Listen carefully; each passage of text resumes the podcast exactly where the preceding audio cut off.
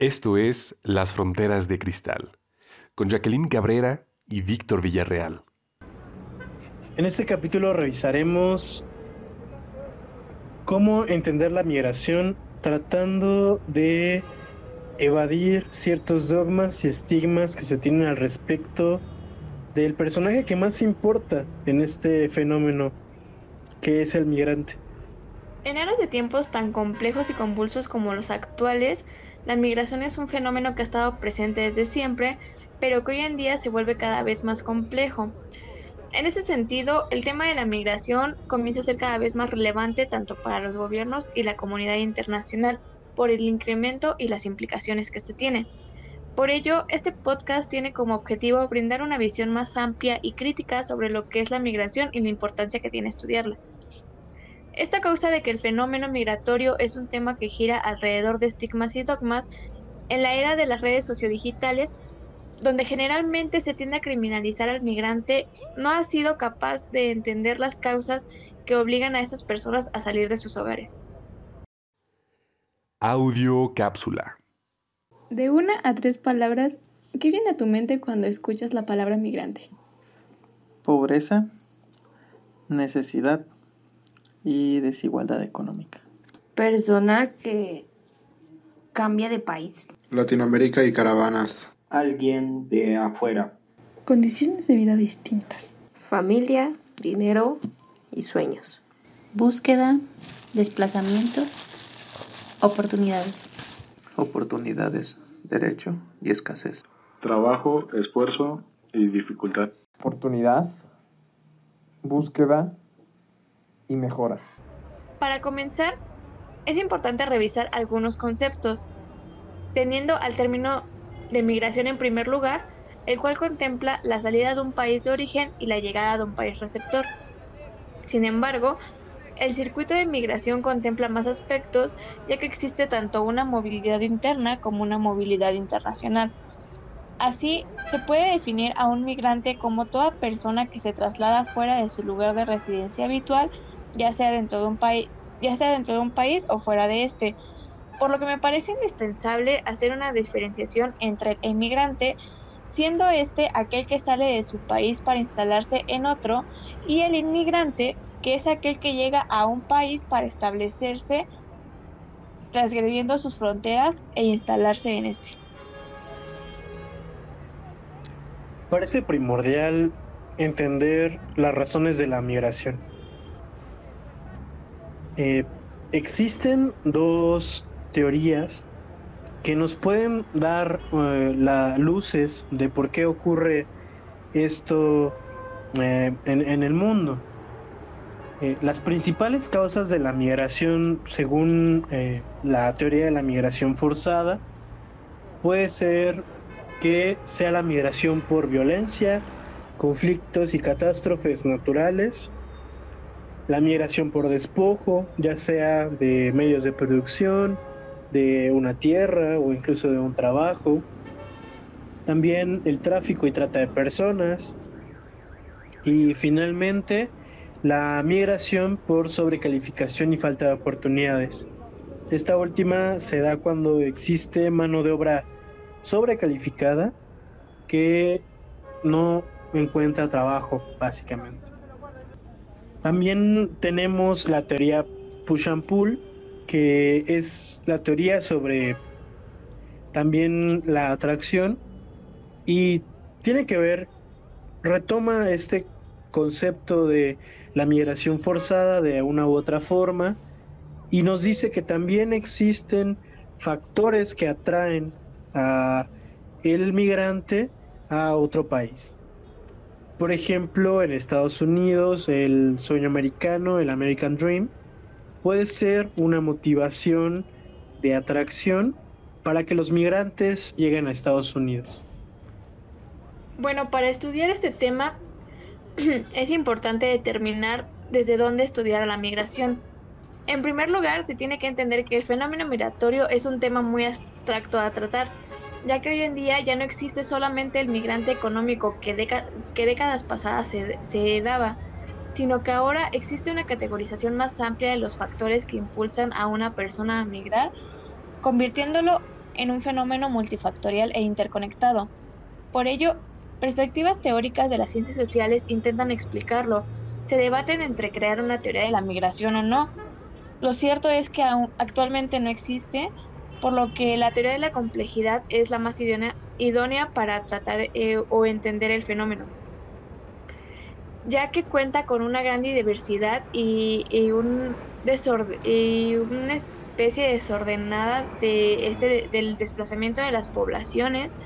También existe, eh, bueno, por este recorrido que transitan, por el proceso de inserción en el lugar de destino de, destino migratorio, también por el tiempo, por la etapa de establecimiento familiar o personal y todos los efectos que conlleva, ya sean socioculturales, económicos y políticos, tanto en los países de origen como en los países de origen de los migrantes como en las ciudades de destino.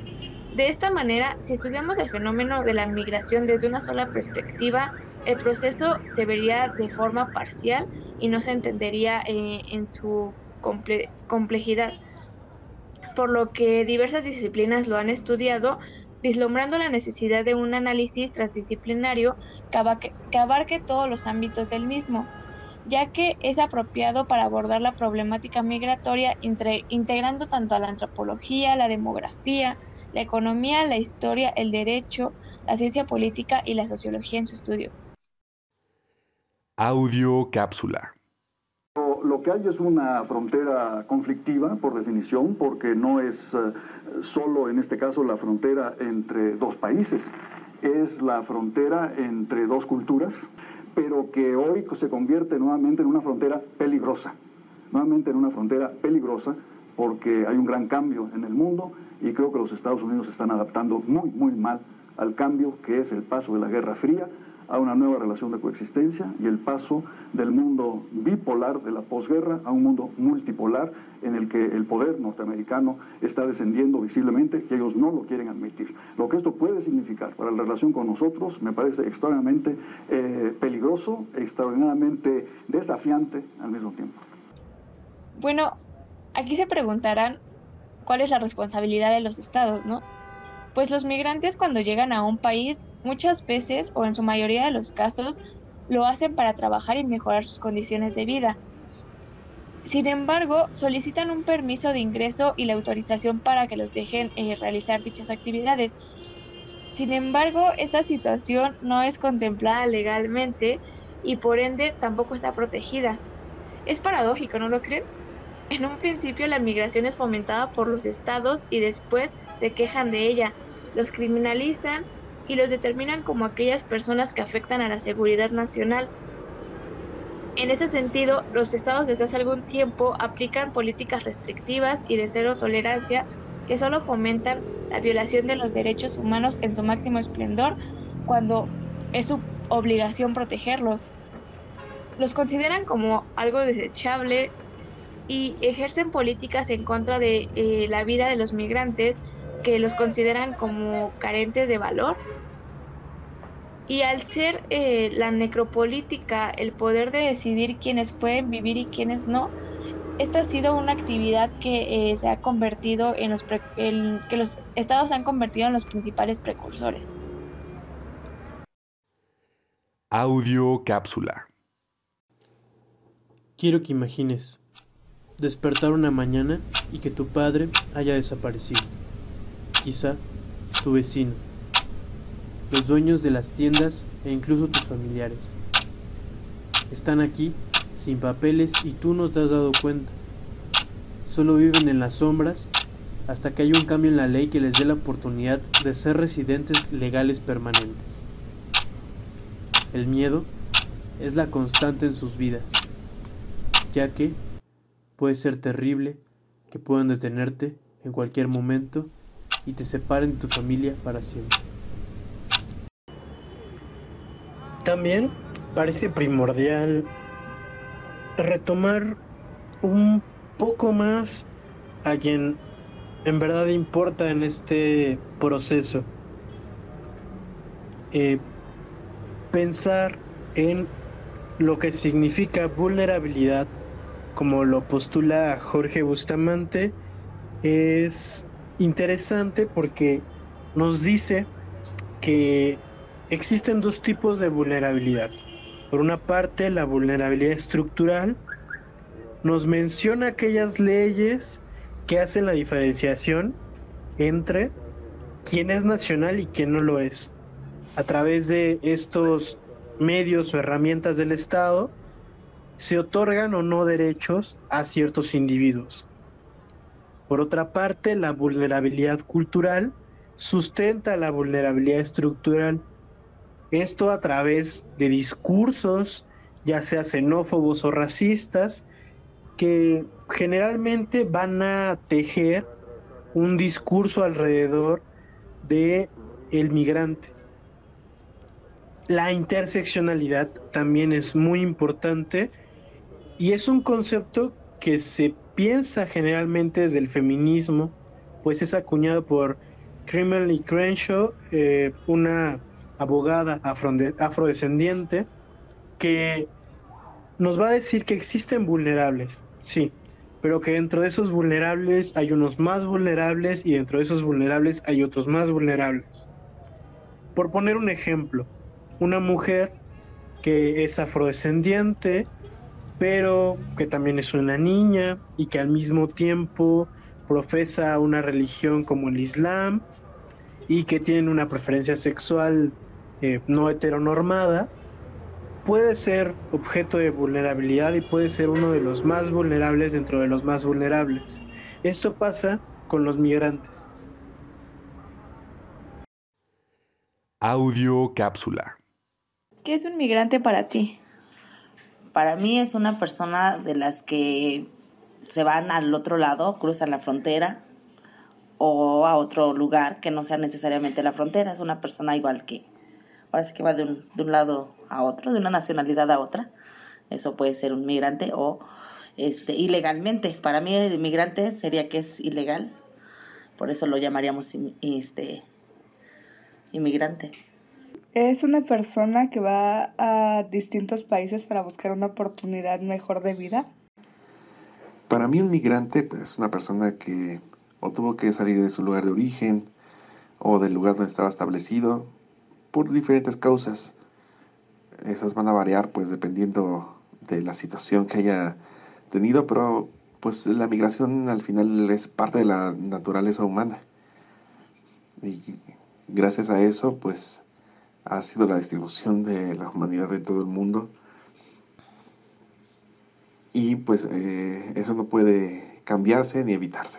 Para mí un, eh, un emigrante es una persona que se va a otro país a buscar un futuro para sobresalir junto con su familia. También hay que pensar que existen dogmas o estigmas alrededor del migrante. Generalmente se piensa a un migrante como una persona que es ilegal. Por muchos años se les llamó ilegales a las personas que cruzaban las fronteras eh, en vías de buscar un mejor futuro, un mejor destino. Eh, esto es una falacia porque no existe una persona que sea ilegal. Eh, los, los, actos sí lo son, pero las personas no, no, no, no lo son así. Entonces, pensar incluso que los migrantes vienen a quitarnos el empleo o que vienen desde pandillas y que simplemente son criminales, que eh, cometen delitos, es envolver al, al, al migrante dentro de una serie de estigmas y de dogmas que generalmente recaen y se sustentan por discursos xenófobos o racistas que hay que tratar de evitar. Mm, bueno, en esta tesitura y ya habiendo mencionado todo lo anterior, cabe preguntarnos, ¿no? ¿En realidad son una amenaza a la seguridad nacional? ¿Podemos considerarlos como criminales o como vulnerables? Bueno, para ello se debe entender que los migrantes no atentan a la seguridad nacional y que la migración es un problema que les atañe a todos los estados y que debe atenderse de una manera inmediata porque está, está creciendo de manera eh, a pasos agigantados. Ya que atenderlo eh, no solo beneficiará tanto a estas personas que se desplazan, sino también a los propios gobiernos. A su vez, es, es prioritario dejar de criminalizarlos, ya que con este fomento a estos discursos xenófobos, solo acrecentamos los abusos que se cometen hacia ellos. Eh, también es indispensable que se reconozca al migrante como una persona, dejar de cosificarlo como algo desechable que si muere pues no cambia nada. En este caso, comprender que son personas que merecen todo el respeto y cuidado como cualquier otra, que, son, que no son seres inferiores y que es responsabilidad del Estado en el que llegan y de las organizaciones encomendadas para dicha materia el respeto y el goce de sus derechos humanos y su integridad física. Audio cápsula. En la noticia solo llegan números. Han llegado 300 personas en barca. Son personas con nombres y apellidos, con hermanos y hermanas, con mujeres, con novias, igual que cualquier ser humano. En mi patera habían dos bebés. Cuando llegué a la costa donde estaba la policía con toda la gente, yo no vi aquellos, aquellos bebés. Tampoco vi sus cadáveres. Cuando llegamos al mar, la batalla está literalmente perdida. Esto fue Las Fronteras de Cristal, con Jacqueline Cabrera y Víctor Villarreal.